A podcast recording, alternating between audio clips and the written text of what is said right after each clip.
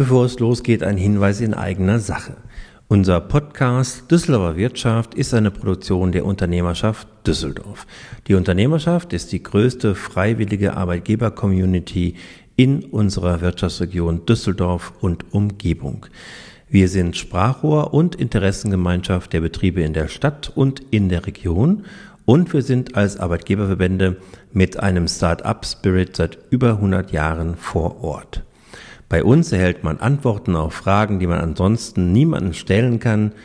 Hier bekommt man Unterstützung, die außerhalb nicht zu haben ist. Wir beraten und begleiten Unternehmen, schaffen Austauschplattformen und sind eine Bühne für mehr Öffentlichkeit für unsere Mitglieder.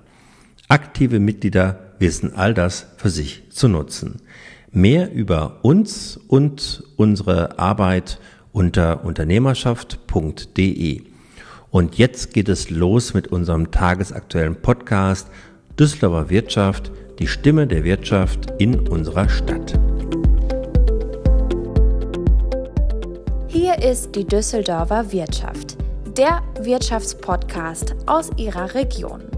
Jede Woche gibt es eine geballte Ladung an Nachrichten und Terminen aus der Düsseldorfer Wirtschaft, Interviews mit Expertinnen und Experten und vielen weiteren Informationen, die Sie nicht verpassen sollten. Wir sind Ihr Moderatorenteam, Lisa Marie Fitzner und Christoph Sochert. Die meisten denken, dass äh, wir sind über den Kopf gesteuert. Wenn ich etwas entscheide, dann ist das eine Logik. Das ist nicht so über 90 Prozent aller Entscheidungen, die wir treffen, sind eigentlich Bauchgefühle. Der springende Punkt ist, passend zu den Gefühlen eben, was ist mein Treiber? Warum entscheide ich mich so in meinem Bauch? Das Bauchgefühl ist eigentlich gut, weil es, weil es so eine Sammlung ist von den Sachen, die ich erlebt habe. Gefühle sind ja, kann man ja nicht lernen. Gefühle sind Erfahrungen, die man gemacht hat. Und dementsprechend ist es sehr wichtig, auf sein Bauchgefühl zu hören. Ja, einen wunderschönen guten Morgen hier am Freitag, am sonnigen Freitag in Düsseldorf. Wir haben die 66. Folge bei uns heute und wie immer gibt es Expertenstimmen, die Wirtschaftsnachrichten aus der Stadt und unsere persönlichen Termintipps für die kommende Woche. Wir hörten gerade Mental Coach oder Mentalcoach Bernd Brucker. Vor kurzem machten wir beide eine Männerwanderung durch den Westerwald und dabei entstand ein Gespräch über Mentalcoaching und den Nutzen für Unternehmen. Wir hängen den Talk wie immer an diese Podcast-Folge dran und so können Sie selbst entscheiden, ob Sie den Talk gleich direkt hören wollen oder auch später. Ja, und jetzt habe ich eine gute Nachricht für uns alle, denn Lisa ist zurück aus dem Urlaub. Lisa, wie waren die ersten Tage im Büro? Ja, herzlich willkommen zurück auch von mir. Äh, ich freue mich, dass ich wieder da bin. Also ganz ehrlich, ähm, hatte aber natürlich einen wunderschönen Urlaub und habe auch ein bisschen Erholung äh, mitgenommen, natürlich in den Büroalltag. Aber ich bin gut gestartet, danke. Okay, und die ersten Tage waren okay oder war es äh, jede Menge zu tun? Ja, ich, also es war schon jede Menge zu tun und ich muss auch ehrlich sagen, ich war ja ganze drei Wochen weg, das habe ich noch nie gemacht. Ähm, und so ein bisschen in den kompletten Erholungstrott bin ich gerutscht, aber so langsam komme ich wieder raus. Doch, es klappt gut. okay, super. Ja, dann kommen wir auch direkt zu unserem ersten Thema. Gestern stellte unser befreundetes Institut der deutschen Wirtschaft in Köln, das EW, noch einmal äh, klar und hervor, dass es in unserem Land leider noch immer einen engen Zusammenhang gibt zwischen sozialer Herkunft und Bildungserfolg. Das sagte ja auch vor kurzem die neue OECD-Studie Bildung auf einen Blick, über die wir auch schon hier berichtet haben. Ja, und die Studie beleuchtet zwar die Situation ähm, vor Corona, aber wir wissen, dass es durch Corona ja wirklich nicht besser wurde, sondern eher schlechter. Ja, die Erfahrung haben wir ja auch gemacht bei unseren digitalen Bildungsprogrammen. Wir konnten sehr, sehr viele Schülerinnen und Schüler erreichen. Wir merkten aber auch, dass manche Themen und manche Formate in Brennpunktschulen nicht funktionieren. Mhm. Und was man halt auch gemerkt hat, ist, dass Kinder, die aus sozial benachteiligten Familien stammen, äh, große Nachteile beim Digital digitalen Lernen haben und hatten. Und es fehlen halt eigene Computer, ähm, aber natürlich auch die Unterstützung der Eltern. Und was man auch gemerkt hat, der Migrationshintergrund gilt quasi als Risikofaktor. Ja, genau. Und die Lehrkräfte in Düsseldorf beklagen, dass die Schülerinnen und Schüler das Lesen und Rechnen geradezu verlernt haben. Rund 18 Prozent der Lehrer in der Studie gaben an, dass bei fast allen ihren Schülerinnen und Schülern Lernrückstände durch die Corona-Krise entstanden sind. 31 Prozent sagten, dass dies bei mehr als der Hälfte der Fall ist. Ja, und was wir jetzt brauchen, ist mehr Unterricht und mehr Personal. Das sagen zumindest die Experten vom IW Köln. Ähm, und man brauche zielgenaue Aufholprogramme, also nachmittags, samstags und halt auch in den Ferien. Und zudem sollte die Digitalisierung weiter vorangebracht werden, auch die Infrastruktur in den Schulen. Die Experten vom IW haben aber auch noch eine andere super Idee. Die Schulen könnten zu Familienzentren ausgebaut werden. Ja, was jetzt wichtig wird, auch mit Blick natürlich auf die kommenden Landtagswahlen in NRW, das können Sie jetzt äh, nochmal nachlesen in unserem Bildungsblog Kluge Köpfe unter www.kompetenzzentrum-düsseldorf.de. Und jetzt gibt es die Nachrichten aus den Unternehmen und der Region. Mit der Pandemie gibt es neue Themen und Handlungsfelder auch in den Unternehmen. Wir kennen die Themen Veränderungsprozesse, Nachhaltigkeit, Digitalisierung und Fachkräftemangel. Unter der Überschrift Arbeit, Gesundheit und Sicherheit widmet sich jetzt auch die A plus A auf dem Messegelände diesen Themen.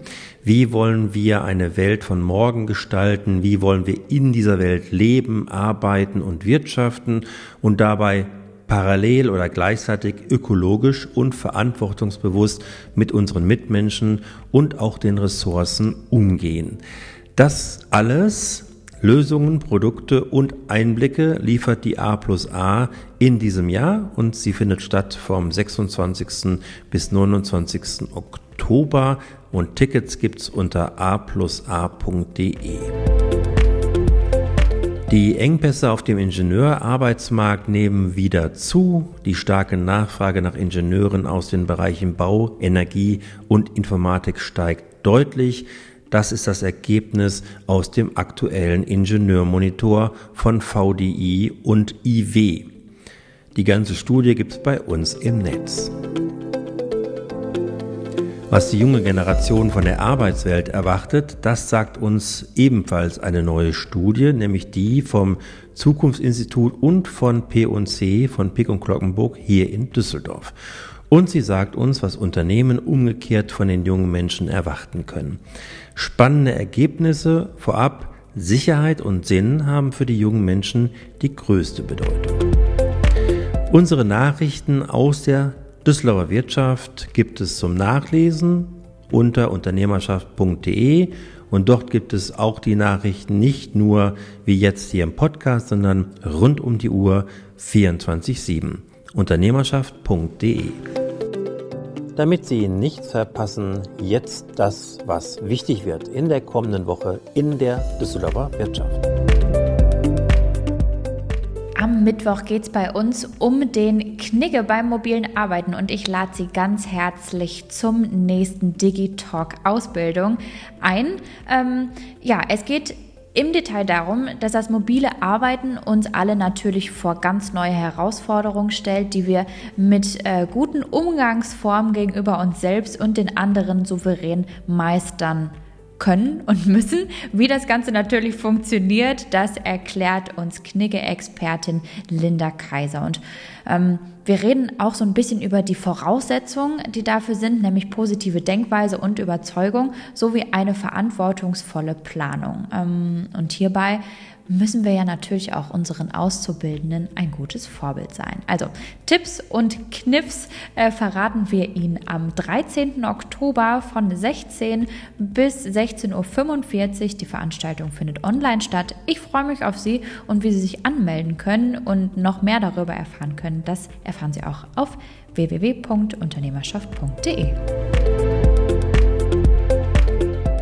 Und jetzt kommen wir zu unserem heutigen Expertengespräch. Wie gesagt, auf einer Männerwanderung traf ich Mentalcoach Bernd Brucker.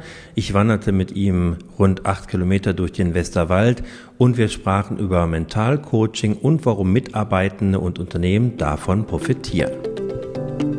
Ja, aber bevor wir in das Expertengespräch einsteigen, sagen wir nämlich jetzt schon mal auf Wiederhören. Ähm, das war die Düsseldorfer Wirtschaft hier für diese Woche und wenn Ihnen gefallen hat, ähm, was Sie hier mit uns wieder gehört haben, dann hinterlassen Sie uns doch gerne überall ein Like in den sozialen Netzwerken und natürlich auch gerne eine Empfehlung an Ihre ähm, Netzwerke. Dürfen Sie natürlich gerne aussprechen. Wir freuen uns immer wieder darüber. Und Sie finden uns überall dort, wo es gute Podcasts gibt, auf Apple Podcasts, Spotify, Enker und natürlich unternehmerschaft.de. Wir wünschen Ihnen jetzt noch einen erfolgreichen Freitag, ein wunderschönes Wochenende und wir hören uns in der nächsten Woche. Bleiben Sie gesund. Und jetzt wünsche ich noch ganz zum Schluss gute Impulse und Gedanken beim heutigen Expertengespräch mit Christoph und Bernd Brucker.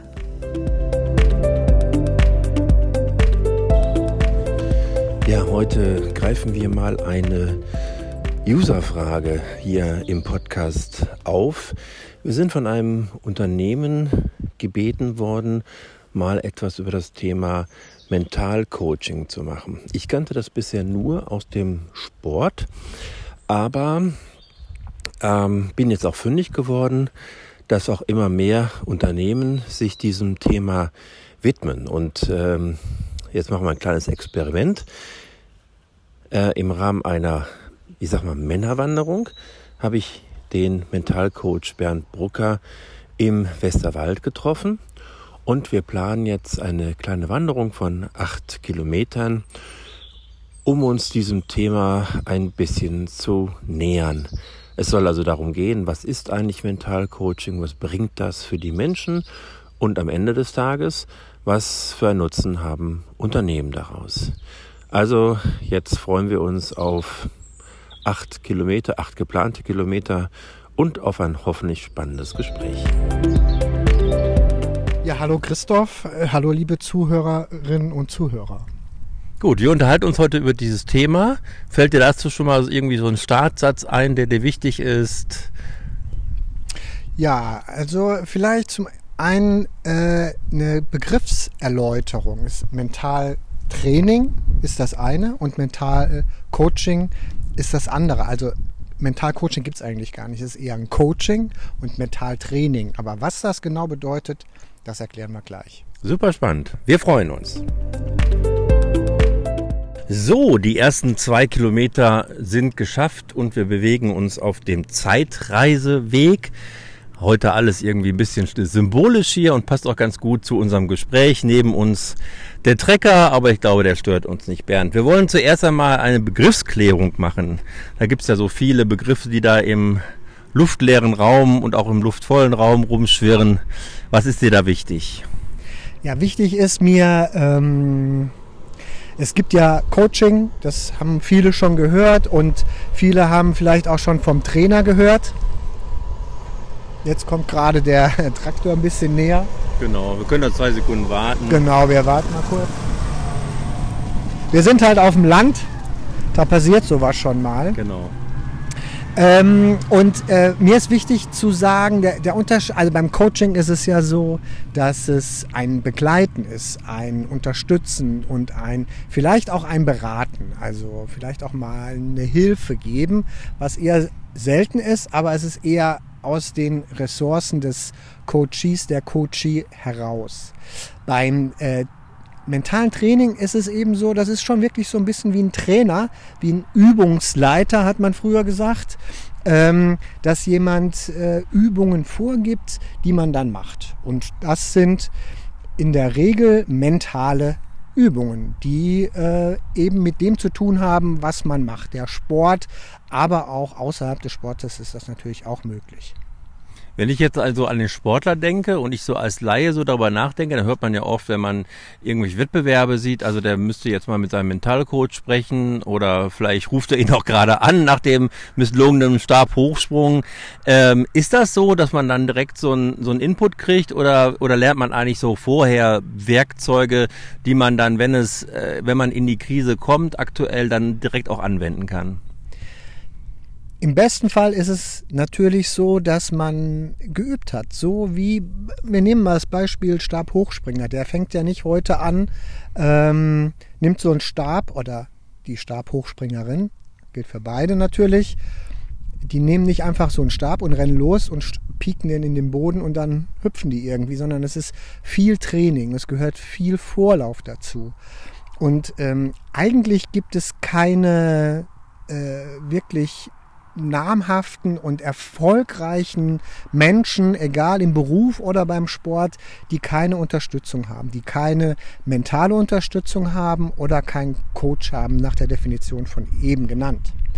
Ähm, also im besten Fall ist es so, dass man das vorher macht und vorher äh, Dinge durchgeht. Vielleicht hat man das auch schon mal gesehen, äh, wenn die Läuferinnen und Läufer oder die Stabhochspringerinnen und Stabhochspringer, wenn die da stehen und sich auf den Sprung vorbereiten, die gehen da das die Bewegung durch. Das ist eine mentale Vorbereitung. Bei BobfahrerInnen hat man das schon oft gesehen oder bei, auch bei HochspringerInnen hat man das oft schon gesehen. Also es ist eine, äh, Im besten Fall ist es vorher und natürlich akut gibt es da auch eine Möglichkeit. Und du hast eben das Wort üben angesprochen. Also ist es wahrscheinlich nicht so, dass man quasi äh, dann äh, ähm, äh, lernt oder erfährt, wie so eine Übung geht, sondern ähm, die, die nächsten Schritte sind dann vielleicht die wichtigsten, dass man das halt immer wieder übt, übt, übt, übt, um dann, wenn es wirklich knallt, direkt anwenden zu können, oder? Ja, also ähm, es ist in der Tat, sind es Übungen. Äh, ich würde immer anfangen mit, äh, mit Meditation, mit äh, einem In sich gehen und dann sind es eben Übungen ähm, am Beispiel der Stab, StabhochspringerInnen. Äh, wie laufe ich an? Wo setze ich den Fuß hin? Wann nehme ich die äh, Stange so in die Hand? Wann nehme ich sie so in die Hand? Wann pieke ich sie ein? Wann setze ich ab? Also da sind diese Abläufe werden geübt, mental, in einem Ruhezustand irgendwo. Und deswegen kann man das natürlich auch immer anwenden. Ah, das hört sich spannend an. Wir gehen gleich nochmal mehr in die Tiefe, aber jetzt laufen wir erstmal ein bisschen, okay? Jawohl, gerne.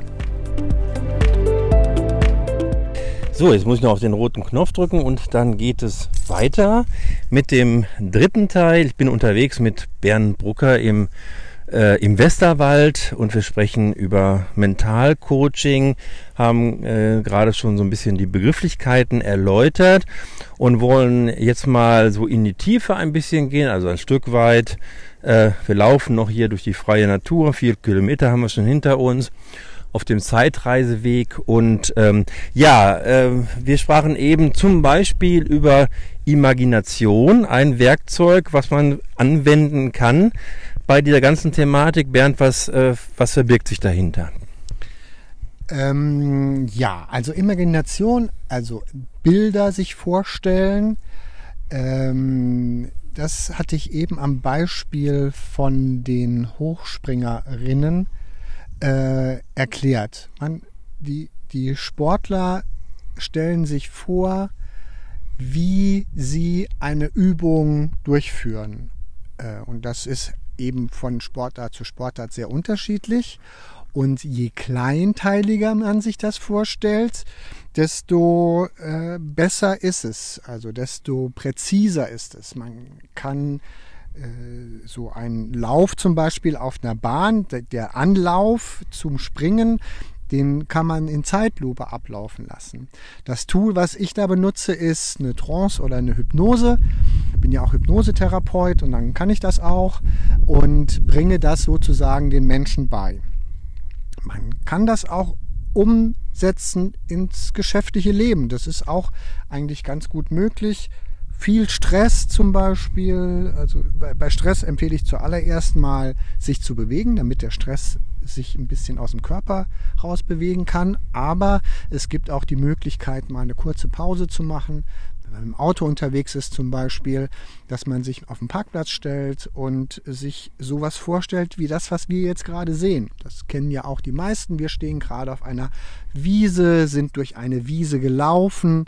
Das fühlt sich sehr schön an. Wir gucken in die Weite, wir gucken in den blauen Himmel, wir hören Vögel, wir hören das Gras, wir hören den, den Wind das Gras wachsen hören wir nicht, aber wir hören den Wind, der durch das Gras geht, durch die Bäume geht. Und ähm, so kann man sich regulieren. Gerade wenn man unterwegs ist und ein bisschen Stress hat, dann ist das eigentlich eine ein ganz schönes Tool. Kann man das auch anwenden, wenn man jetzt zum Beispiel ähm, nicht nur Stress hat im Business, sondern wenn man sich auf eine Situation vorbereitet. Ich muss mein Team jetzt irgend, ich muss mein Team motivieren oder ich muss habe eine schlechte Nachricht für das Team und will trotzdem, dass sie gut weiterarbeiten können. Oder ich muss jetzt eine wichtige Rede halten. Sind das auch so Geschichten, wo man sowas anwenden kann? Genau. Das ist, äh, geht auch in diese, in die gleiche Richtung. Und es ist auch so, äh, für diejenigen, die das schon erfahren haben, die wissen, wenn man davor steht und das jetzt machen muss, dann ist es zu kurz. Es ist auch da ein Üben und ähm, eine, eine Auseinandersetzung mit der Situation, zum Beispiel äh, vor einer Präsentation kann man das, kann man die Präsentation schon mal durchspielen. Man kann die wirklich auch halten in seinem Kopf und äh, kann die einzelnen Charts, die man da zeigen möchte, kann man schon äh, anklicken und wirklich zeigen. Also man kann so etwas voll durch imaginieren und äh, kann das dadurch auch üben. Und natürlich auch schwierige Gespräche mit Mitarbeitern oder mit Vorgesetzten oder äh, mit äh, in Verhandlungen mit irgendwelchen Partnern, die man hat, äh, kann man das natürlich auch umsetzen. Mhm. Und du sprachst ja gerade davon, dass wir hier durch die Natur gehen. Du hast es so ein bisschen beschrieben, die schönen, das schöne Grün, äh, die, die, die, die Natur, die, die, die Tiergeräusche, die anderen Geräusche, die man so hört. Also wir haben ja ein schönes Bild vor Augen. Ist es auch wichtig in der Situation, sich quasi auch äh, in der Immigration sich ein schönes Bild vorstellen zu können? Oder ist das ein anderes Thema? Nee, nee, das ist genau richtig. Also ähm, es ist, äh, und wahrscheinlich kennen das auch viele, äh, die, die Bilder, die wir im Kopf haben von Situationen, sind manchmal auch nicht so positiv, sind eher schlechte Bilder. Wir hatten vielleicht eine Situation, wo irgendwas schlecht gelaufen ist und die Bilder kommen immer wieder hoch und die dazugehörigen Gefühle kommen auch immer wieder hoch also äh, das ist ja kontraproduktiv, das möchten wir ja nicht in, in mhm. so einer Situation, sondern mhm. wir möchten gute Gefühle haben, wir möchten positiv vor einer Gruppe stehen und positiv diese Information weitergeben, so dass alle auch was mitnehmen und ähm, dass das im Endeffekt auch positiv für mich ist. Und mh, hm, jetzt könnte man sagen, ah, man nimmt sich sozusagen selbst auf den Arm dadurch. Ähm, das, äh, also ich sehe das nicht so, sondern es ist eine positive Imaginierung, ein, ein positives Vorstellen. Das andere, die anderen Bilder, die man hat, sind ja auch die beeinflussen mich ja auch. Also diese negativen Bilder. Ah, was passiert da? Und dann sind die, dann mache ich das nicht richtig, dann verspreche ich mich und dann verhasple ich mich und dann lachen die oder sonst sowas. Das sind ja auch Bilder, die ich im Kopf habe. Und ich kann mich entscheiden, ob ich gute Bilder im Kopf haben will und positiv in, eine, in, eine, in einen Termin reingehe oder ob ich das eben nicht mache. Und ich würde immer für mich vorschlagen oder für mich gerne haben und anderen auch vorschlagen, dass es positive Bilder sind. Gut, dann gehen wir noch jetzt weiter ein Stück. Wir wollen noch mal über Gefühle sprechen, aber jetzt gehen wir erst noch mal ein Stück. Genau.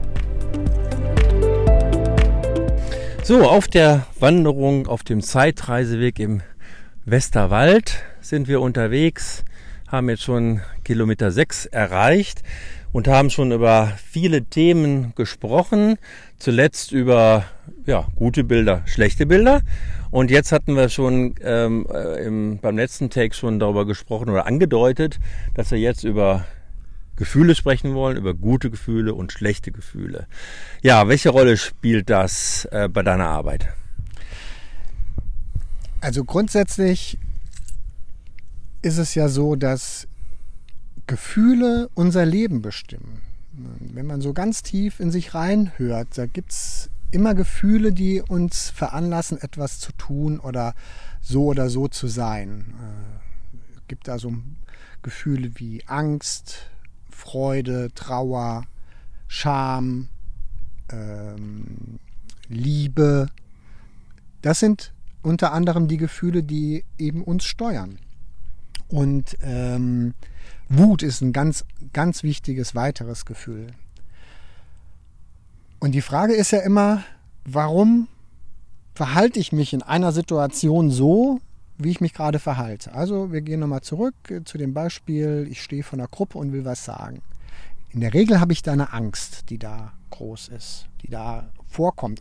Und ich merke das vielleicht auch. Ich bin aufgeregt. Aufregung ist ja schon mal nicht schlecht, auch für sowas, äh, für, vor so einer Gruppe zu stehen. Aber dass es eben eine Angst ist, die mich so lähmt, die mich äh, vielleicht dazu bringt, am liebsten würde ich wegrennen oder ich äh, mache halt eben gar nichts. Ähm, das ist das Gefühl, was mich da äh, beschäftigt. Und die Frage ist, warum habe ich dieses Gefühl? Vielleicht habe ich schon mal ein schlechtes Ereignis gehabt und habe deswegen Angst, mich ähm, wieder in so eine Situation zu bringen. Deswegen ist für mich ganz wichtig in meiner Arbeit zu gucken, welches Gefühl liegt hinter der Situation, der Motivation, die ich gerade habe. Und das ist für mich wirklich entscheidend. Man spricht ja oft bei Entscheidungen zum Beispiel auch über das sogenannte Bauchgefühl. Ähm, äh, ist das aus seiner Sicht ein gutes Gefühl? Äh, darf man auf sein Bauchgefühl äh, vertrauen oder sollte man doch lieber andere Dinge äh, im Vordergrund haben dabei oder?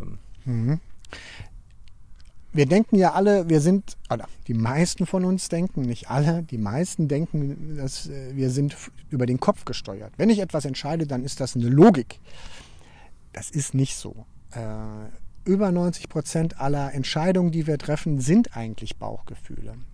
Der springende Punkt ist, passend zu den Gefühlen eben, was ist mein Treiber? Warum entscheide ich mich so in meinem Bauch? Das Bauchgefühl ist eigentlich gut, weil es, weil es so eine Sammlung ist von den Sachen, die ich erlebt habe. Gefühle sind ja, kann man ja nicht lernen. Gefühle sind Erfahrungen, die man gemacht hat. Und dementsprechend ist es sehr wichtig, auf sein Bauchgefühl zu hören. Also ein gutes Ding. Ein gutes Ding, auf jeden Fall. So, Kilometer 8 im Westerwald. Wir kommen langsam zu Ende zu unserem Gespräch und äh, Bernd Brucker hat noch was ganz Spannendes für uns zum Schluss auf Lager. Ich möchte Sie einladen, äh, mit mir auf so eine kleine Reise zu gehen. Und zwar ist das eine kleine Meditation, äh, die jeder, jede selbst machen kann. Und zwar geht die, ist die ganz einfach. Sie setzen sich irgendwo hin, in, wo sie eine Ruhe haben, wo sie nicht gestört werden und meditieren etwas. In dem Sinn, dass sie einatmen und ausatmen. Ist ja eigentlich ganz einfach, machen wir ständig. Beim Einatmen zählen Sie eins, beim Ausatmen zählen Sie zwei. Und das bis zehn.